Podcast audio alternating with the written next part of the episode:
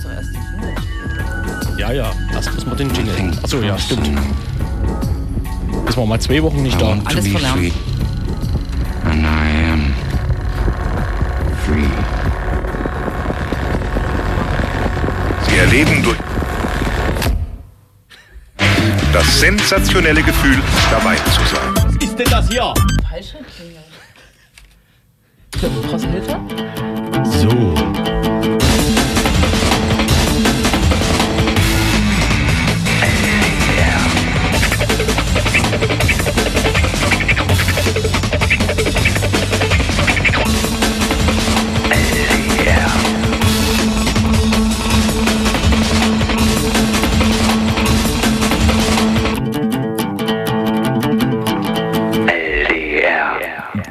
Was war immer nach dem Jingle? Guten Abend. Moderation. Ach ja. Guten Abend sagen. Liebe Hörerinnen und Hörer, das war schon hinreichend verwirrend, aber wir sind zurück. No, Mhm. Aus der Sommerpause. Das machen ja äh, erfolgreiche Sendungen, ne? Aber normalerweise Ja. geht eine Sommerpause von April bis äh, September. Für alle, die zu kurz gehofft haben, wir wurden nicht abgewählt. Noch nicht. Wie ist denn die Legislatur in einem Radio? Von der Länge her meine ich. Ich wollte noch äh, dazu bemerken, dass wir sehr gekonnt quasi den Sommer tatsächlich auch ausgeläutet haben. Ach so, das muss man auch ausgeläutet. erstmal können, ne? Ja, ich äh, musste kurz denken, doch schon Herbst. Hut ab. Ja, Und damit eine krasse Überleitung. Zum, nee, wir können ja jetzt das, die Legislatur nochmal aufgreifen. Hier gibt es Mitgliederversammlungen und da, da können äh, Sendungen abgewählt werden. Aber da wir uns systematisch nicht, nicht beteiligen, nee, wir sind noch im Recall. Ja, Ja. was heißt das? Na, also wir müssen dieses Wochenende irgendwie noch Linsen essen oder so. Und wenn wir aber das machen, haben wir eine gute Chance, drin zu bleiben. Sehr gerne. Ich mag Linsen. Ich hasse Linsen. Gut, also Dann esse das ich Jule. für dich Wir mit nominieren Jule. als Linsenesserin. Okay? Wett, Herrlich. Wettesserin. Hier ist das linksdrehende Radio. Wir war, sechs Wo? Wochen waren wir nicht hier. Ist euch das bewusst? Ich hab's noch extra nochmal ausrechnen lassen. Fünf Wochen und sechs Tage, oder? Ja, Das ändert alles. Das, also, ne? Man sollte immer zwei Quellen äh, TKÜen. TKÜen. Und die Welt hat Ist- sich weitergedreht Ja, ja, und ja. ist schlechter geworden. Vielleicht so ein bisschen. Also noch, noch nicht, aber kann Das ja. ist die berühmte Adorno-Antwort. Das Gefühl habe ich nicht. Nee, so ähnlich, ne? Vor zwei Wochen schien die Welt noch in Ordnung, mir nicht. Sehr gut. Ein sogenanntes Spiegel-Interview aus den 60ern. Ich weiß aber nicht, ob es ein Fake ist. Ein sogenanntes Spiegel-Interview. bloß. Ja, weil ich nicht weiß, ob es ein Fake ist. Okay. Wissen Sie?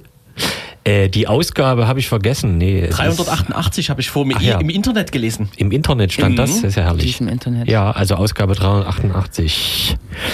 Und zwar im Internet der Zahlen. Ne? Was gibt's noch? Das Internet der Dinge. Ach so, ja. Ja. Genau. Okay. Hat eure Spülmaschine Internet? Noch nicht. Ach so. Eure? Nö, die kann immer was die also die nö, Die bestellt neues Geschirr. Genau. richtig. Und man merkt, ähm, wir wollen die Krise äh, umschiffen oder plappern irgendwelche Sachen, äh, um von den eigentlichen Dingen abzulenken. Ist das so? Machen wir nicht am, am Anfang irgendwas mit Wetter und Ja, äh, aber es ist ja alles anders. Ich, ich meine, wir machen ja jetzt auch schon seit Herbst? 40 Jahren diese Sendung. Da wissen wir auch irgendwann nicht mehr. Und es hat ja offensichtlich nichts gebracht. Oder? Also man weiß es immer nicht. Was auch immer du meinst, aber es gibt ja die These, dass je mehr man über das Schlechte redet, es dann auch kommt, umso geballter. Na, dann sind wir schuld. Dann sind wir schuld.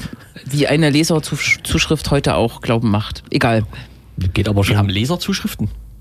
im Ja. Radio. Quasi so äh, um, die, um die Ecke. Ihr habt das noch nicht gelesen, scheinbar. Ich hab, ist egal. Aber vielleicht sollten wir einfach Punkte machen. Punkte. Gut, also mein Flöcke Punkt einschlagen. Ist, in der Parkbühne läuft Schlager. Ja. Es ist, es ist Sonntag, ist so eine Wahl, ne? Dann ist so zwei Tage Aufregung und am Donnerstag aber spielt wieder dann Schlager. Matthias Reim. Aber ist ja Freitag. Ja, okay, gut. Aber, Der spielt ja nicht zwei Tage am Stück. Naja. aber am Mittwoch hat schon im Coney Island hier Olli äh, Schulz. Schulz gespielt. Als wäre nicht gewesen. als wäre nichts gewesen. Wie kann er nur? Wirklich. Braucht man erstmal drei Wochen ich war Urlaub, Mittwoch in der Auszeit. Kneipe. Die, Scheiße. die Fraktion, die nicht benannt werden darf, hat ja ihren Wahlerfolg auf der Weißen Flotte in Dresden äh, gefeiert. Und das ist ja, äh, ich weiß nicht. Ich weiß nicht, wann ihr das letzte Mal auf der Weißen Flotte wart. Ich Also war ich noch nie persönlich auf ja der als Weißen Kind. Flotte. Äh, Ich war aus Recherchegründen extra letzten Freitag dort. Wirklich. Und äh, was haben deine Recherchen äh, ergeben? Also die, der, der, der nicht benannten Fraktionen scheint es ja gefallen zu haben. Ja. Naja, das, ähm, Wobei die fuhren auch gar nicht, ne? Die waren nur vor Anker auf dem Schiff. Sagt man vor Anker? Man sagt vor Anker. ne, die standen aber mitten auf der Elbe, glaube ich. Also Ja, wo soll das Schiff sonst stehen? na, an Am so einem Neumarkt? Steg, an dem Steg, an dem, wie heißt denn das, wo man auf, aufsteigt aufs Boot? Ich kann nicht folgen. Leiter. Mhm. Okay, Genau. Und sonst? Es waren Landtagswahlen. Wo? Jetzt musst du wieder alles vorher verraten. Am vor vorherigen Sonntag waren Landtagswahlen in zwei Bundesländern, in Brandenburg, in Sachsen, in dem Land, in dem wir uns quasi auch befinden. Ja, das stimmt. Das kann man jetzt nie anders sagen. Und man kann sagen, egal ob man parteiisch ist oder nicht, keine Ahnung, das ist alles scheiße gelaufen. Und an dem Abend hat die AfD quasi auch ähm, an einem besonders äh, bürgernahen Ort gefeiert, der, auf der Weißen Flotte.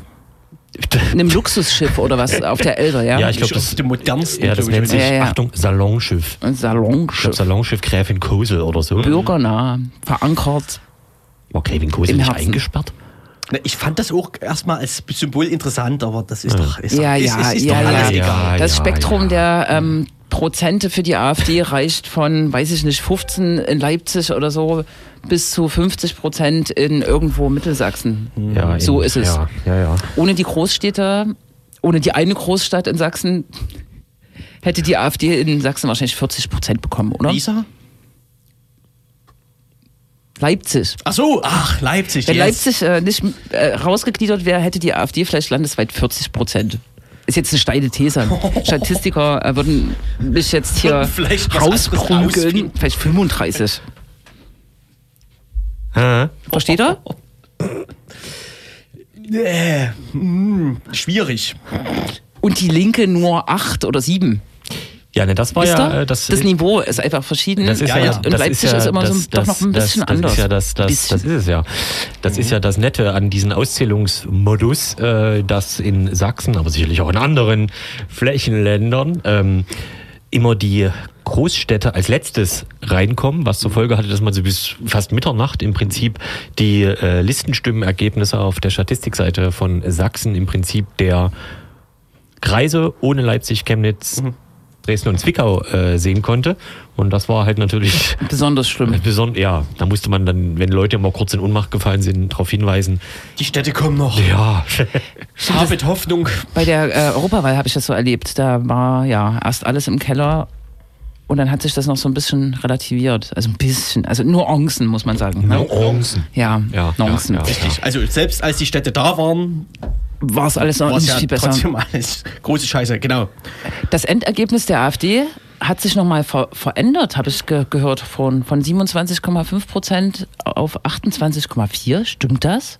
Da bin ich, da habe ich, da liegen mir. Okay, liegen dir keine offiziellen Zahlen. Aber Verändert von wann zu wann, jetzt? na, 27,5 war das Ergebnis, was Anfang der Woche oder am Montag quasi publiziert wurde. Und jetzt gibt es ein amtliches End End End Endergebnis. Aber es ist egal. Wir haben in Sachsen einen re relativ großen rechten Block, der ca. 60 Prozent umfasst. CDU und AfD. Und das allein spricht für sich. Ich freue mich übrigens, dass ich hier bin. Warum? Weiß nicht. Wegen dem Schlager. Ist, glaube ich, gerade so ein aktueller Begriff, den man sagen muss. Ich freue mich über mich und so. Ja, stimmt. Ist heute Tag des Freunds, oder? Richtig. Äh, wenn wir davon ausgehen, dass wir heute Sendung haben, was passiert denn noch in der Sendung? Das wollte ich ja jetzt quasi, Fragen. oder Ach so. das sollten wir. Wir werden natürlich über diese Landtagswahl reden Ah, und haben uns dazu jemanden eingeladen. ja? Ja. Richtig. Und am Dienstag nach der Landtagswahl gab es noch äh, eine Veranstaltung des Verbandes der Beratungsstellen für Betroffene rechter Gewalt. Ein Symposium, ein War Jubiläumssymposium. War auch nicht ganz zufällig äh, nach Sachsen gelegt worden. Ähm, wir können auf jeden Fall im Laufe der Sendung nochmal einen Ausschnitt hören, in dem Fall von Matthias Quent, einem Soziologen, der, naja, sich mit äh, den gesellschaftlichen Entwicklungen beschäftigt, die unter anderem in Zeiten solcher Rechtsrücke äh, geschehen und was das genau bedeutet. Genau, womit sich quasi auch der ganze Kongress beschäftigt hat. Aber passt ja zum Thema, ne? Passt zum vorherigen Thema, dann sag, füge ich das einfach mal hinzu. Wir äh, ähm, führen jetzt gleich ein Interview mit Michael Lühmann, der ähm, quasi Kollege ist, also Politikwissenschaftler, aber und was wollte ich noch sagen? Der aus, auch aus Leipzig kommt und in der Wahlnacht, das äh, fra fragen wir dann lieber nicht, aber in der Wahlnacht doch sehr emotional auf Twitter das Wahlergebnis kommentiert hat, äh, sodass jetzt der, äh, er jetzt äh, über alle möglichen neurechten Blogs sozusagen gezogen wird. Sein Name. Es wird sich echauffiert über ihn und es wurde auch schon mehrfach in seinem Institut angerufen und ähm, ja, Klar. so ist das. Die haben es im Blick, ne? Das ist das, was man andererseits Shitstorm nennt. Right. Okay. Right. Genau, dann hören wir vielleicht noch passende Musik am Anfang oder was? Und dann starten wir oder wie? Oder was? So, das Oder wäre wie? mal ein Vorschlag. Wie haben wir es sonst immer gemacht? Wir können abstimmen. Ja, ich würde erst nochmal eine Plenumspause ansetzen und käme in zehn Minuten zurück. Und wir sollten natürlich Konsens erreichen. Und wenn wir den nicht erreichen, machen wir eine Auszeit. Springe ich aus dem Fenster. Und bis dahin ist aber Ey. Stille. Also einfach so aus. Weil, ja, wir können jetzt nicht Musik spielen, wenn wir nicht beschließen, dass wir in der Plenumspause Musik spielen. Was Richtig. wir aber nicht können. Da gehe ich jetzt rochen. Tschüss. Gut. Ne? Das klappt. Also, Wo sind all die Linksradikalen mit dem Schießgewehr? Linksradikalen mit dem Schießgewehr. Und schießen sie Nazis? Oh yeah.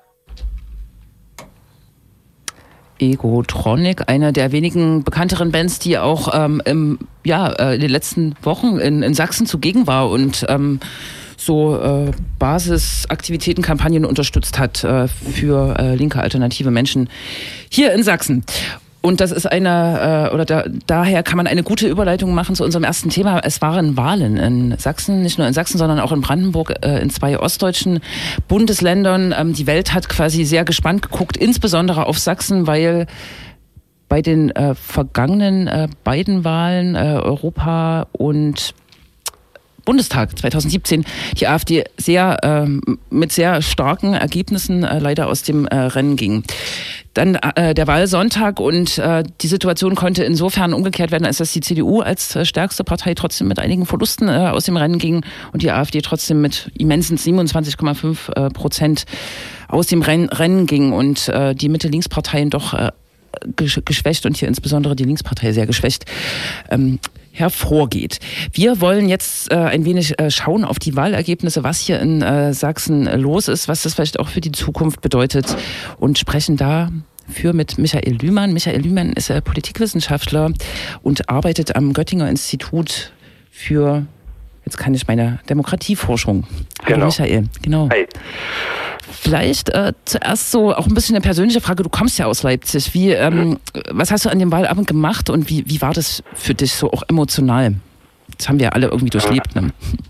Ja, emotional ist das seit Jahren belastend. Also ich habe äh, lange Zeit so in, in einer gewissen Distanz zu Leipzig gelebt, war immer mal da, aber nicht mehr so richtig. Und mit Pegida wurde alles ein bisschen anders, äh, was dann in Dresden war und äh, auch mit Legida in Leipzig. Und dann guckt man natürlich als Politikwissenschaftler sowieso immer Wahlsendungen. Äh, und äh, ja, der, der, der Sch- Schock war äh, schon da, auch das Entsetzen war da. Also gar nicht mal so sehr über das Ergebnis der AfD. Das war irgendwie schon eingepreist, dass die stark sein wird.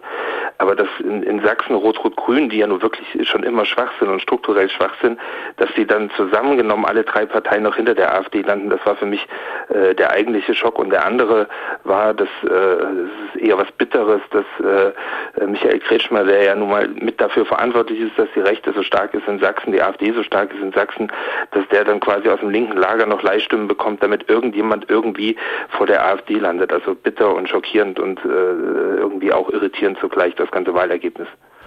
meinst du Michael Kretschmer als Person oder jetzt als Stellvertreter der CDU?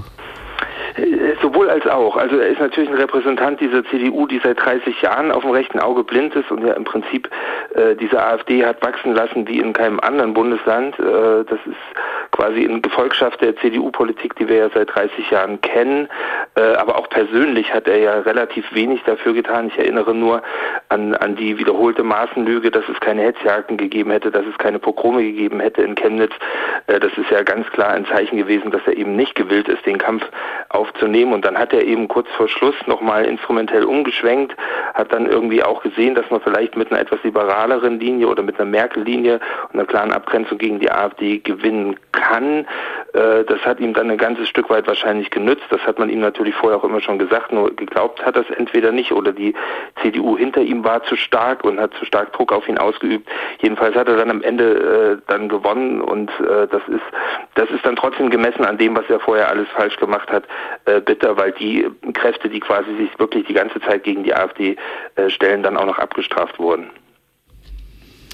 Ich weiß nicht, äh, ob du den Wahlkampf ein wenig ähm, begleitet oder beobachtet hast äh, hier in Sachsen. Es gab ja schon, äh, oder meine Wahrnehmung war, dass es äh, doch relativ wenig inhaltliche, thematische Punkte gab, wenig über äh, Sachpolitik ähm, oder über Ziele gesprochen wurde, sondern wirklich sozusagen am Ende eine Verengung darauf ähm, stattgefunden hat, äh, äh, AfD versus CDU, wer wird hier stärker oder wird eine schwarz-blaue Koalition in Sachsen an den Start gehen.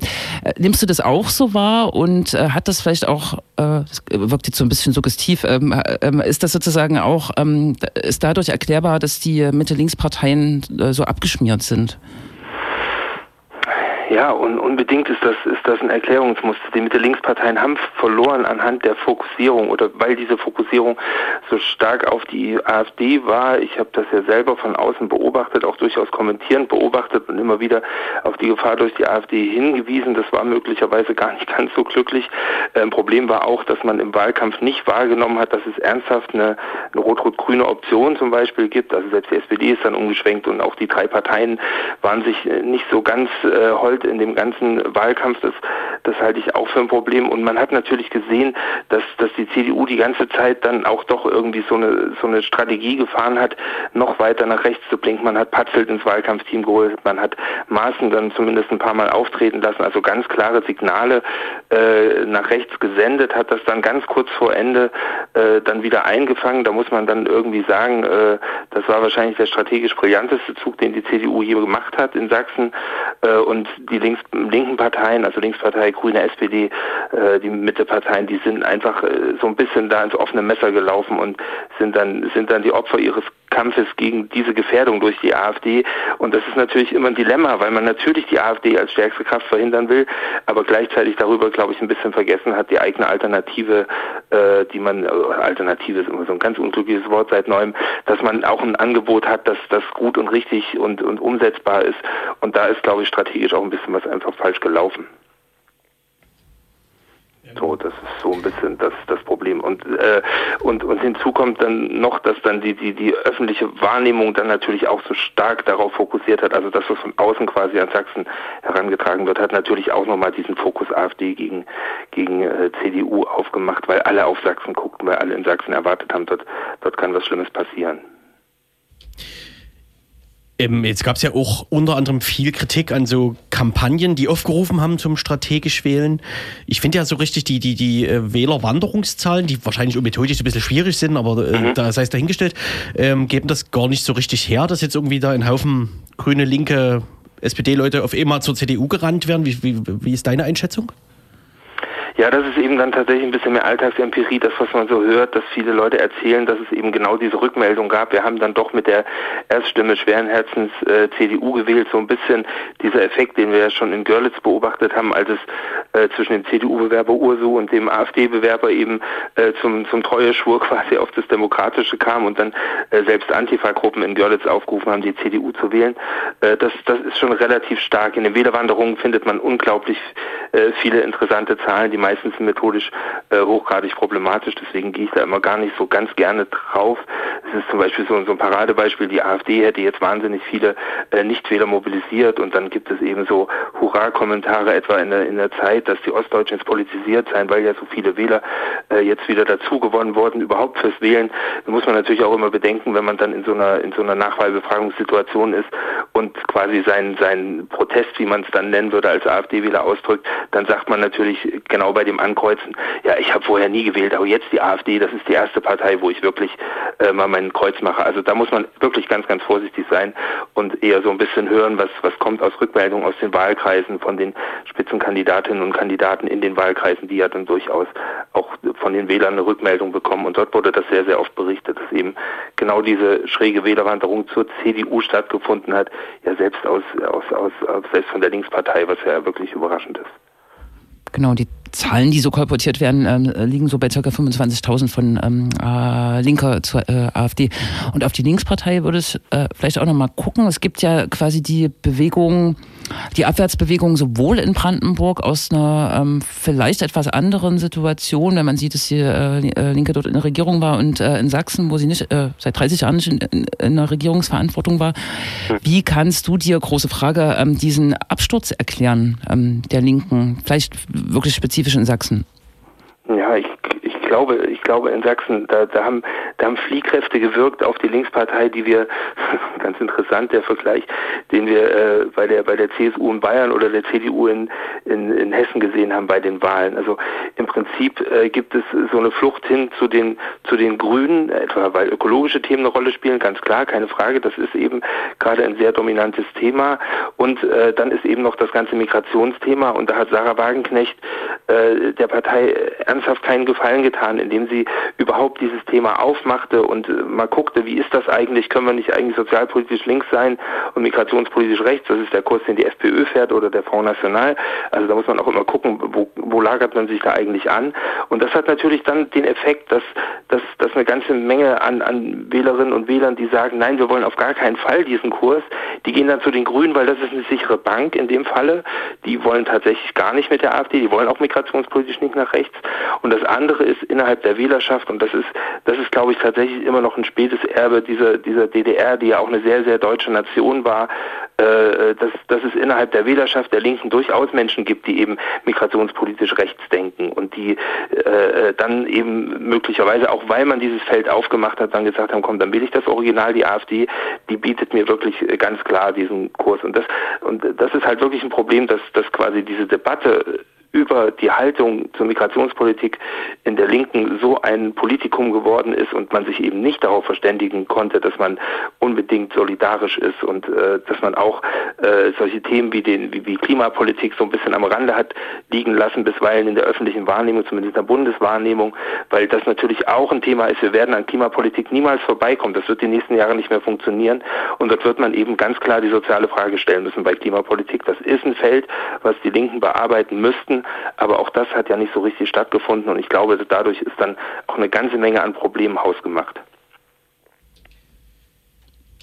Ähm, bezüglich ähm, der Linken gab es auch lange dieses Label äh, Protestpartei, wobei es jetzt nicht um allgemeinen Protest ging, sondern wahrscheinlich so eine allgemeine, also so eine Zuschreibung auf den, auf den ostdeutschen Protest, mhm. der wahrscheinlich Wendeverlierer meint. Ähm, dieses Label wird jetzt öfter für die AfD verwandt, also ob die AfD da der Linken den Rang abgelaufen hätte. Kannst du damit was anfangen?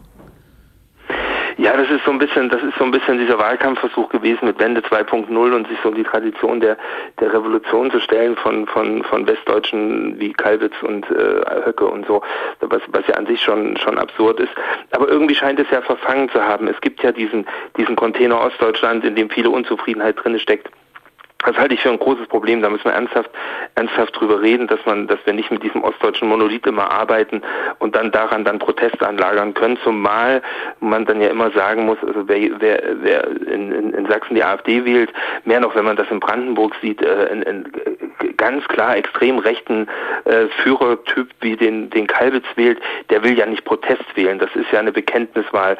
Ich kann, ich kann nicht sehen, dass, dass ich meinen Protest bei einem, bei, bei, bei Menschen, die den Führerkult und, und völkisches Denken und so weiter äh, offen propagieren, dass, dass das noch Protest sei. Also das, das halte ich für hochgradig problematisch. Aber gleichwohl ist die, ist die Linke ein ganzes Stück weit äh, dort äh, im Osten und als Kümmererpartei enteignet worden. Da muss man mal vielleicht genauer dann auch innerhalb der Partei diskutieren, ob man diese Rolle vielleicht hat ein bisschen schleifen lassen. Das kann ich nicht kann ich nicht einschätzen von außen, aber das wird natürlich eine wichtige Rolle spielen, wenn man darüber redet. Ich kann aber nur davor warnen, jetzt jetzt äh, so ein so ein so ein Wagenknechtkurs zu fahren. Das sieht man in Brandenburg und das sieht man in Sachsen.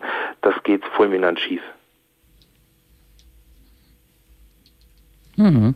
Jetzt ähm, stehen ja die Weichen ähm, in Sachsen zumindest äh, auf eine Koalition aus äh, CDU, SPD und Grünen, die sogenannte Kenia-Koalition. Es wird schon so ein bisschen sozusagen ähm, ja, ähm, die Grünen fangen schon an, ihre ähm, Prämissen in die Öffentlichkeit zu tönen. Die CDU äh, bremst so ein bisschen ab und warnt davor. Ich weiß nicht, ähm, vielleicht hast du äh, äh schon Erfahrung. Äh, Sachsen-Anhalt ähm, hat ja seit zwei oder drei Jahren bereits eine Kenia-Koalition. Ähm, was, was kann das für, für Sachsen bedeuten? Meinst du, die Grünen können sich zum Beispiel durchsetzen mit bestimmten Sachen? Kann man jetzt sicher kein Glaskugel lesen machen, aber was wird diese Koalition Sachsen bringen?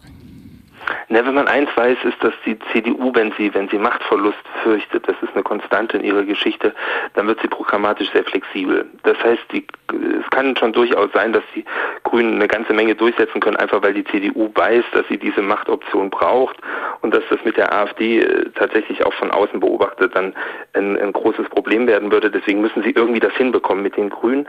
Ähm, wenn wir dann aber nach Sachsen-Anhalt gucken, sehen wir, das funktioniert ja irgendwie, aber äh, tatsächlich mehr schlecht als recht. Es gibt immer wieder große Probleme in dieser Koalition. Es gibt Fliehkräfte, sieht man in der CDU, die dann eben sagen, wir müssen jetzt das Tabu AfD aufbrechen, wir müssen überlegen, ob wir doch mit der AfD zusammenstimmen. Und was wir beobachtet haben, und das ist, das ist ein, ein großes Problem, sehe ich da in Sachsen, dass es, sobald einer äh, quasi einen, einen, äh, irgendwie linksextremen Pappkameraden aufbaut oder irgendeinen linken Pappkameraden aufbaut, dann hat man das schon gesehen in Brandenburg, dass die CDU dann durchaus bereit ist, mit der AfD zu stimmen, etwa Einrichtung äh, Enquete-Kommission Linksextremismus. Äh, das, das hat ja dann, da ist ja dann quasi die CDU gegen die Koalitionslinie mit zur AfD rübergegangen. Und das ist natürlich eine große Gefahr, weil natürlich die ganzen Initiativen, die es in Sachsen gibt, im Kampf gegen rechts unter, jetzt unter besonderer Beobachtung stehen und die AfD die CDU immer wieder unter Druck setzen wird, immer wieder mit Linksextremismus vorwürfen, sie können gar nicht anders äh, kommen wird und die CDU, weil sie eben auch in diesem Extremismus und Hufeisendenken so gefangen ist, die werden dann immer wieder überlegen müssen, müssen wir da eigentlich mitgehen oder gelten wir dann irgendwie als, als zu harmlos gegenüber links und, und, und dann, dann sehe ich da eine ganze Menge an Gefahr. Wir haben es jetzt gerade in Chemnitz gesehen, äh, dass im Jugendhilfeausschuss keine linken Kräfte mehr sitzen. Dort hat AfD und FDP und Freie Wähler und äh, Pro Chemnitz zusammengestimmt, dass eben keine Linken in diesen Jugendhilfeausschuss kommen. Und jetzt sind natürlich alle linken Projekte in der Stadt in heller Aufregung völlig zurecht, weil sie eben fürchten, dass sie dann über solche Mittel dann von Geldern abgeschnitten werden oder beobachtet, bewacht werden, wie auch immer. Also die Gefahr sehe ich ganz, ganz konkret und in Sachsen-Anhalt sieht man, dass das auch eine reale Gefahr ist. Ähm, eine reale, hältst du das angesichts des Personaltableaus der AfD in Sachsen für realistisch, dass sie sowas zumindest ähm, in den nächsten fünf Jahren hinkriegen? Also ich habe, das ist so ein bisschen eine polemische Frage von mir, aber ich habe in den zurückliegenden fünf Jahren bei der AfD in Sachsen und der Fraktion äh, nicht das Gefühl gehabt, dass sie programmatisch irgendeinen Punkt äh, fünf Jahre lang durchhalten. Ja, aber der Kampf gegen links vereint sie und da sind sie, da sind sie, da sind sie geschult, da gucken sie drauf. Das ist, das ist ja quasi, das geht ja gar nicht darum, ob dort irgendwas auf links in ihren Augen schief geht oder nicht. Das ist gar nicht der Punkt. Der Punkt ist, dass man sich als AfD, indem man immer wieder auf links draufschlägt, dass man quasi sich selbst entschuldet und sich selbst verharmlost. Das ist ja dieser Effekt der Extremismustheorie, wie er äh, in der Wissenschaft und in der Politik und auch in der Lehrerbildung und so weiter, äh, dass, dass man auf dem rechten Auge ein bisschen blind wird und das linke ein bisschen größer macht, damit das Rechte irgendwie ungefährlicher wirkt. Und allein deswegen, aus rein instrumentellen Gründen, werden sie das auf jeden Fall tun. Und sie tun es in Sachsen-Anhalt. Sie haben das ja versucht, noch weiter zu drehen. Untersuchungsausschuss, da dann sogar irgendwann mal die CDU gesagt, jetzt ist Schluss aber im Prinzip auch nur auf Druck. Und äh, dass sie das machen werden, das, das, das äh, kündigen sie im Prinzip völlig unverblümt an. Und äh, so Blick nach links jetzt, wo sie dann eben so, so, so ein äh, Portal kopieren, was eben äh, nach rechts schaut und dann dort äh, alle Tage äh, irgendwelche linksextremen Lockungen sehen und Gefährdungen sehen, äh, das, das werden sie tun. Das ist, das gehört für sie zum Lebenselixier und zu ihrer Vernebelungstaktik der eigenen äh, extrem rechten Einstellung. Jetzt ähm, war mein Eindruck, dass der äh, Wahlkampf oder die Wahlhandlung oder die Entscheidung für eine Partei hier in Sachsen schon von großer Angst äh, getrieben war bei, bei vielen Leuten, die äh, nicht die AfD gewählt haben. Und auch jetzt nach den Wahlen ähm, nehme ich schon so Frustration äh, und auch Angst wahr. Du hast Chemnitz angesprochen, äh, den Jugendhilfeausschuss, wenn man noch in kleinere Orte geht, führt sich das sofort diese Bündnisse, ähm, diese rechten Bündnisse, die ja äh, quasi ähm, progressive Errungenschaften ähm, in kürzester Zeit sozusagen einreißen äh, können. Hast du irgendeine Empfehlung, wie man jetzt hier politisch äh, in die nächsten fünf Jahre äh, starten kann oder woher man Optimismus nehmen kann oder was man tun kann? Ist auch eine große Frage.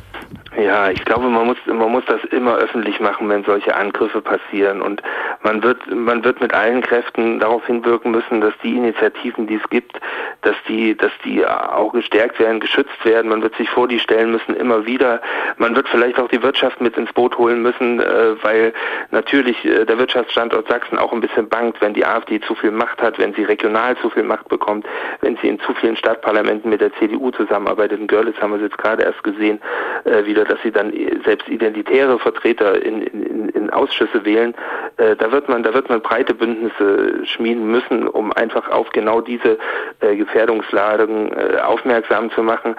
Äh, und ich hoffe, dass das äh, vielleicht bei der CDU einfach, weil sie ja mit dem blauen Auge davon äh, gekommen ist, dort auch so ein paar Klärungsprozesse jetzt einsetzen. Kretschmer kann ja im Prinzip hinter seine, seinen leichten Schritt in etwas mehr Richtung Mitte kann er eigentlich nicht mehr zurück. Er hat natürlich das Problem, dass seine Partei da noch mal ein ganzes Stück anders steht. Man hat heute gesehen, dass Matthias Rösler soll wieder Landtagspräsident werden. Das ist natürlich auch ein, ein Kotau vor der Partei Rechten, ist aber natürlich auch strategisch nicht doof, weil man muss natürlich Kritiker einbinden, beschäftigen oder wegloben. Wegloben kann man ihn nicht mehr also muss man ihn irgendwie einbinden, das tut man jetzt.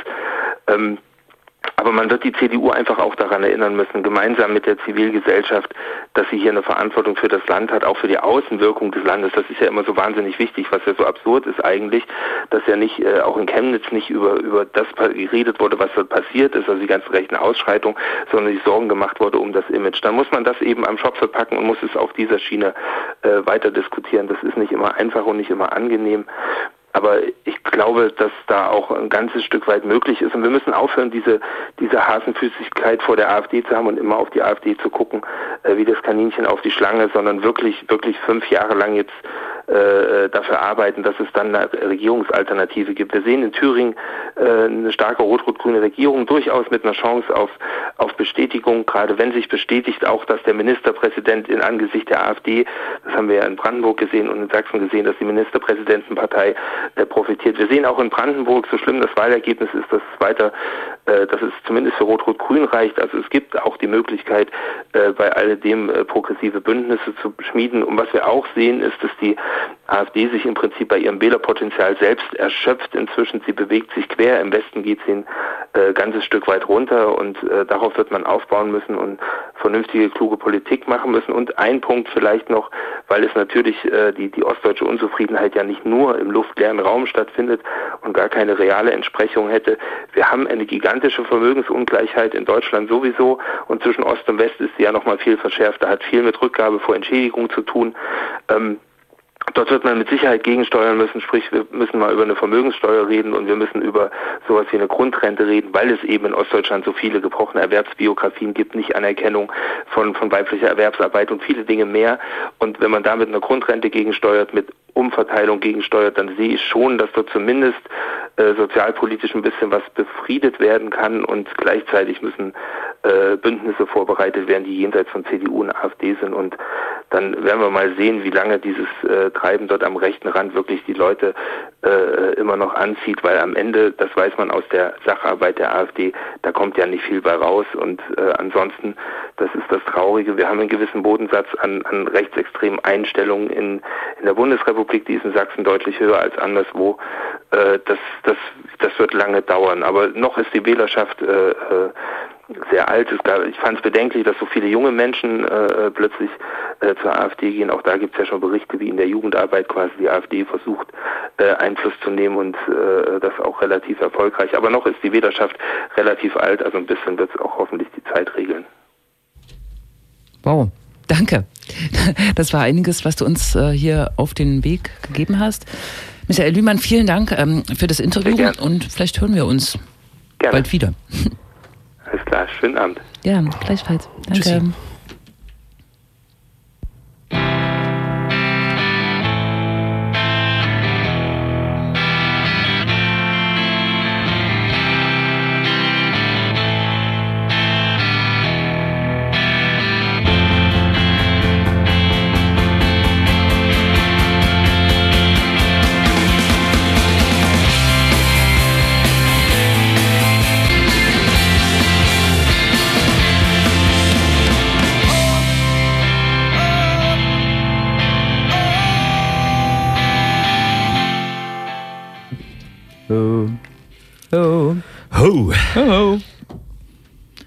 Ein Lied. Tempo, Mädchen aus Greifswald. Gut übertragbar Mhm. auf Zittau oder Hoyerswerda.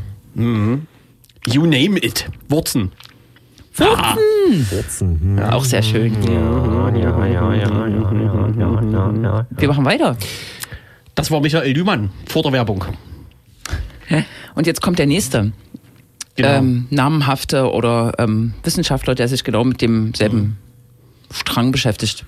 Michael Lühmann ist eher Parteien- und Demokratieforscher und ähm, Matthias Quent ist Soziologe.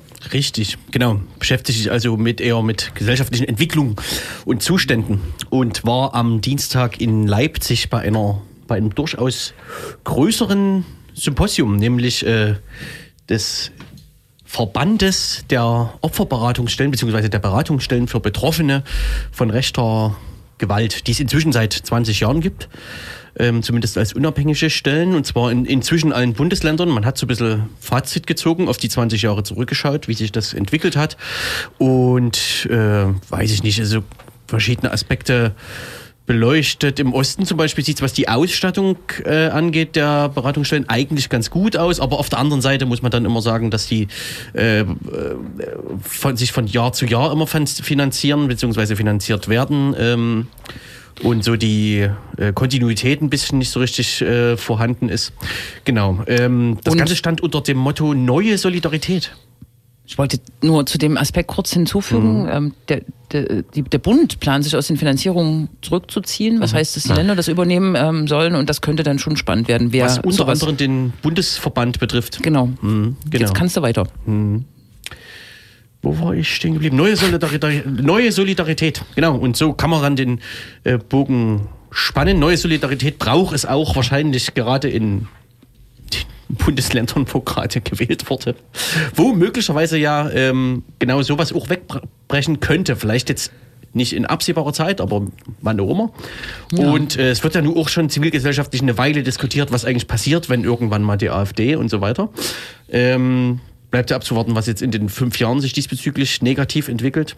Michael Lühmann war überzeugt, dass das, das eines der größeren Themen werden könnte. Ne? Ähm, genau.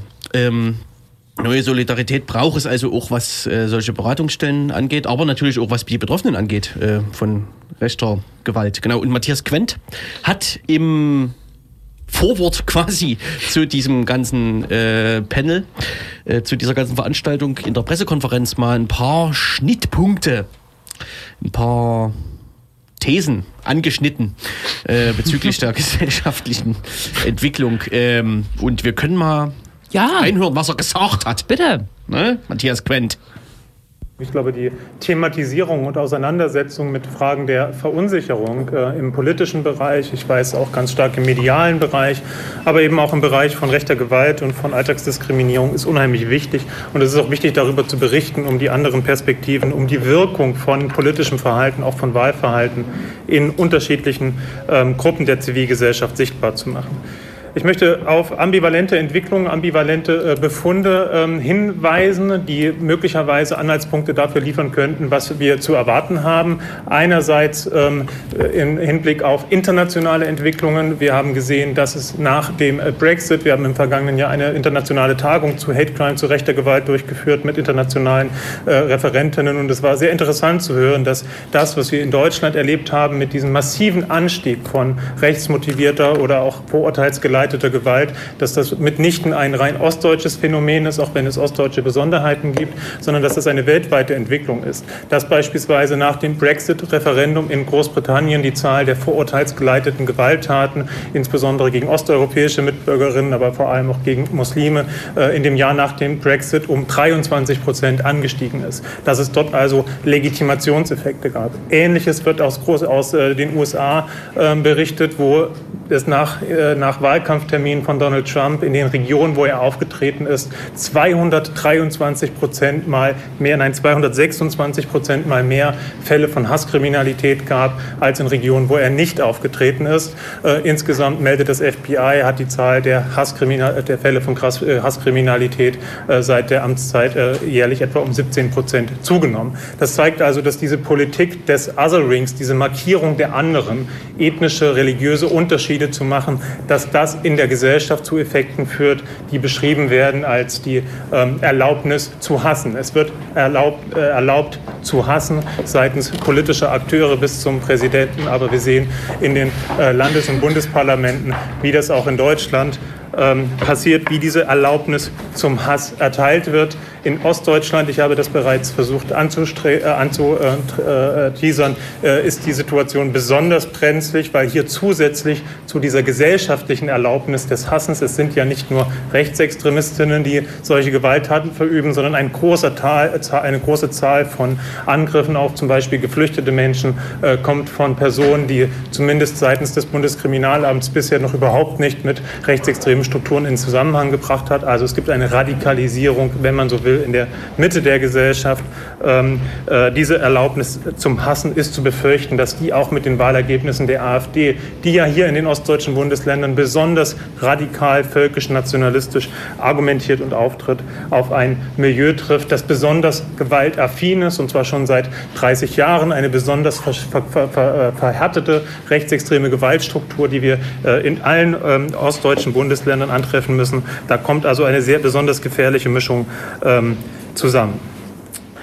Wie sich die Erlaubnis zum Hassen ausdrücken kann, haben wir, nach dem, äh, haben wir beispielsweise gesehen bei der Ermordung von Walter Lübcke, einem CDU-Politiker in Hessen, kein ostdeutsches Problem, auch ein hessisches, ein westdeutsches Problem, den Schüssen auf einen Eritreer in Wächtersbach und eine gesellschaftliche Empörung, die im Grunde überhaupt nicht stattgefunden hat, die vielleicht in den Medien stattgefunden hat, aber gerade auch die Reaktion aus den eigentlich angegriffenen Gruppen. In dem Fall war es die CDU, die angegriffen wurde. Walter Lübcke stellvertretend für einen, äh, einen äh, Mitte Kurs äh, der, der CDU hat sich aus meiner Sicht nur sehr äh, unzureichend, unbefriedigend äh, mit, äh, mit Opfern rechter Gewalt insgesamt, aber auch mit dem Fall Walter Lübcke auseinandergesetzt und dort kaum Schlussfolgerungen daraus gezogen. Wir haben gleichzeitig ähm, festzustellen, dass neben diesen alten rechtsextremistischen, neonazistischen äh, Organisationen es eine Art der Form der taktischen Zivilisierung gibt im rechtsextremen Spektrum. Dafür stehen beispielsweise die sogenannte identitäre Bewegung, die immer wieder behauptet, sie sei ja gewaltfrei, ähm, äh, wobei wir in Wirklichkeit sehen, dass nicht nur beim, am Rande des Hausprojektes in Halle es regelmäßig zu rechtsextremen, also zu identitären Übergriffen kommt, sondern dass die Ideologie, die die sogenannte identitäre Bewegung verbreitet, eine strukturell gewaltförmige Ideologie ist äh, und man auch in Deutschland nie wissen kann, wann es zu Formen von identitärem Rechtsterrorismus kommt. Dafür stehen Anders Breivik, dafür steht die Ermordung von 51 Muslimen in der neuseeländischen Stadt Christchurch im März diesen Jahres auf Grundlage einer identitären äh, Ideologie, der Verschwörungstheorie des großen Austausches, die auch vom sogenannten Flügel äh, der AfD in Sachsen, Thüringen und Brandenburg vertreten und reproduziert wird. Dafür stehen auch die Schüsse in El Paso mit 22 Toten in den, äh, in den USA. Wir haben es also mit einer internationalen Form des Rechtsterrorismus zu tun, die sich oftmals im Internet organisiert und austauscht. Ein Beispiel wäre, dass auch in diese Tätertypenspektrum äh, hineinfällt, äh, auch die Ermordung von neun Menschen aus Einwand mit einer Einwanderungsbiografie am Olympia-Einkaufszentrum in München im Sommer 2016, die äh, überhaupt nicht in der Art und Weise, in der Breite seitens der Polizei in Sachsen als rechtsextrem eingeordnet wurde. Die, das Bundesjustiz, äh, Bundesamt für Justiz ordnet es als rechtsextrem ein, die Polizei in äh, Bayern aber nach wie vor nicht. Ähm, gleichzeitig gibt es die Erzählung der taktischen Zivilisierung, die einen programmatischen Kern hat. Man braucht nicht gewalttätig sein, man will nicht gewalttätig im nichtstaatlichen Sinne vorgehen bis zu dem Zeitpunkt, wo man die Macht übernommen hat. Denn darum geht es letztendlich. Es geht um Vorstellungen einer ethnopluralistischen Politik, was nichts anderes bedeutet, als rassistische Segregation vorzunehmen.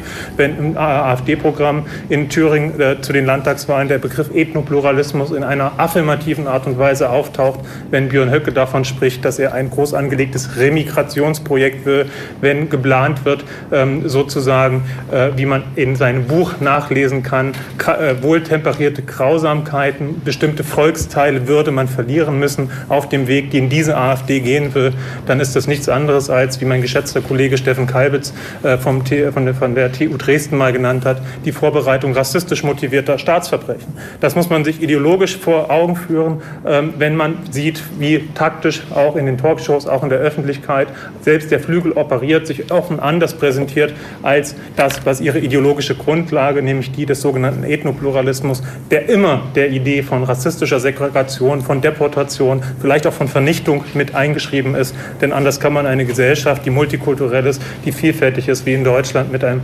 Migrationsanteil von über 20 Prozent, wie will man die anders wieder zu einer ethnisch homogenen Volksgemeinschaft bringen, als mit ganz massiver Gewalt. Das sind unterschiedliche Ebenen, die ich kurz ansprechen wollte und äh, ich denke, wir können in der Diskussion vielleicht noch darauf zurückkommen. Ähm, vielen Dank soweit. Ja, Matthias Quent bei äh, dem Podium, was am Dienstag in Leipzig stattgefunden hat, der Opferberatungsstellen für Betroffene rechter Gewalt.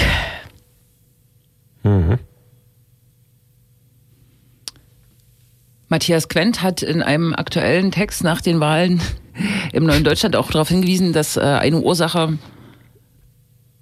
des, der, der, des rechten Wahlverhaltens äh, oder rechter Einstellung im, im Osten daran liegt, dass es hier keine ausgeprägte Zivilgesellschaft gibt, die natürlich auch immer behindert wurde und ähm, auch, dass es hier keine äh, Gesellschaftserneuerung äh, gab, auch ein Strang, den können wir irgendwann mal besprechen, ne? so wie 1968 im Westen.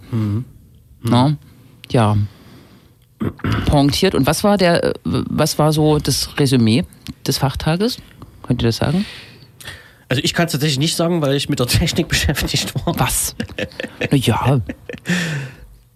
Ja. Und ne, äh, also es wurden Forderungen aufgestellt natürlich. Ah, okay. Mhm.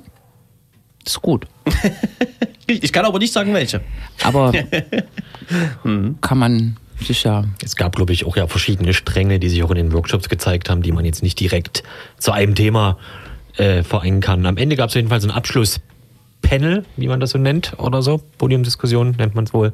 Äh, anderswo, wo im Prinzip am Ende ja nochmal hingewiesen wurde, dass man halt so vor allem eben das, eben das Vorhandene, was es gibt, benennen und stärken muss und sich auch gegenseitig vielleicht mehr öffentlicher wertschätzen oder so, genau, wie ich das ausdrücken äh, soll. Aber die Geschichte ist ja auch nicht neu, ne? dass man, also dass man weniger darüber reden soll, was die AfD machen könnte oder so, sondern eben darüber, was vielleicht schon passiert.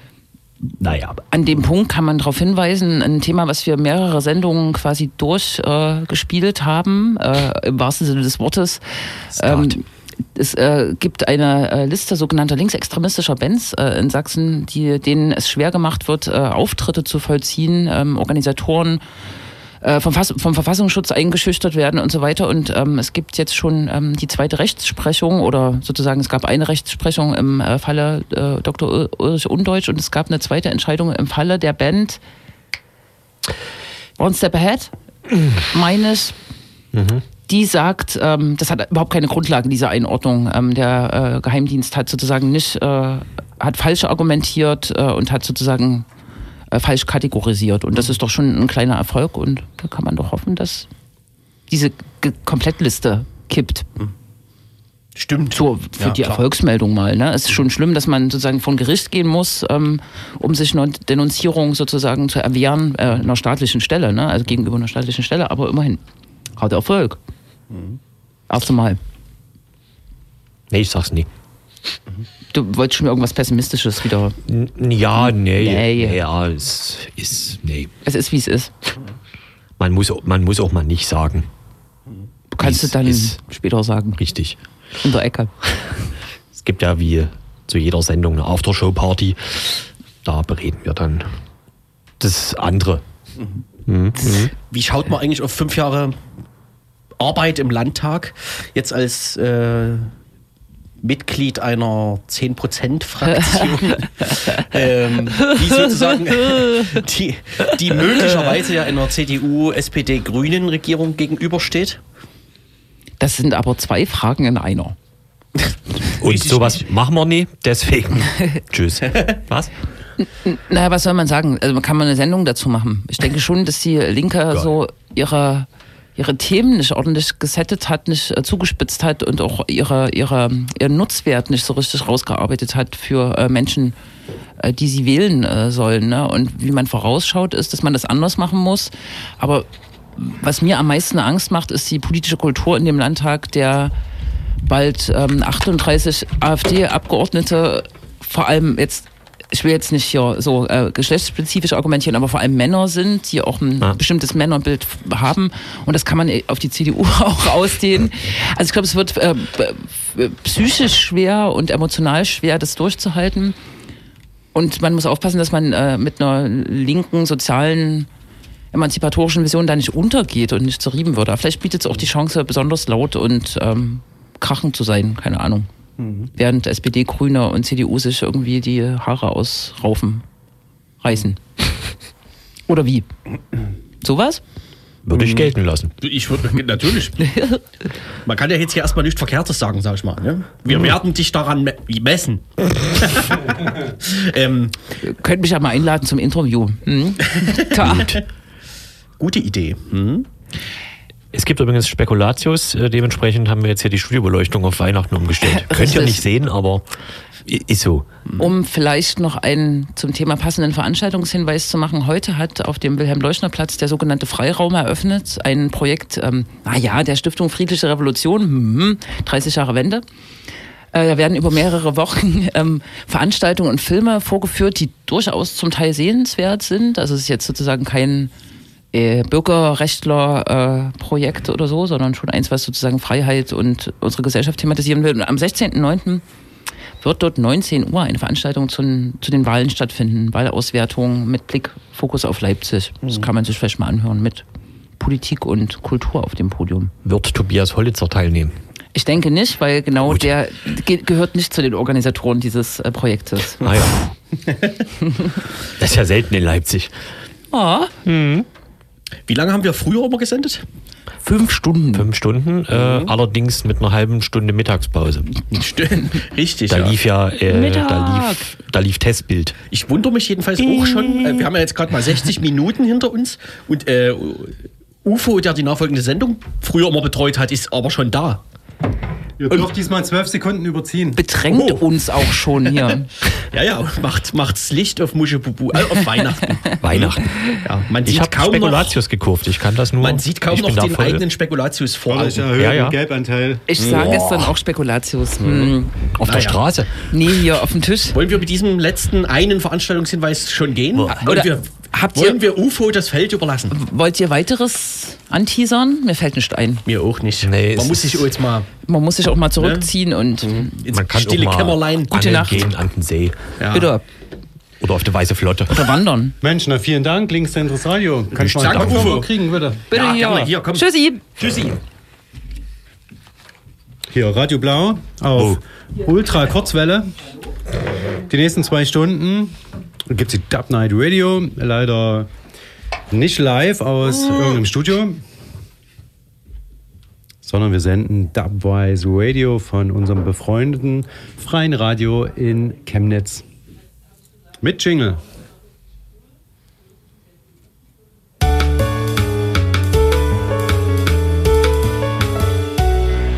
Radio T. We bring you the dumb wise, we bring you dumb wise. Some Jamaican sound, true Jamaican sound. This is Dubwise. From the number one station, you come. Dubwise. Dubwise.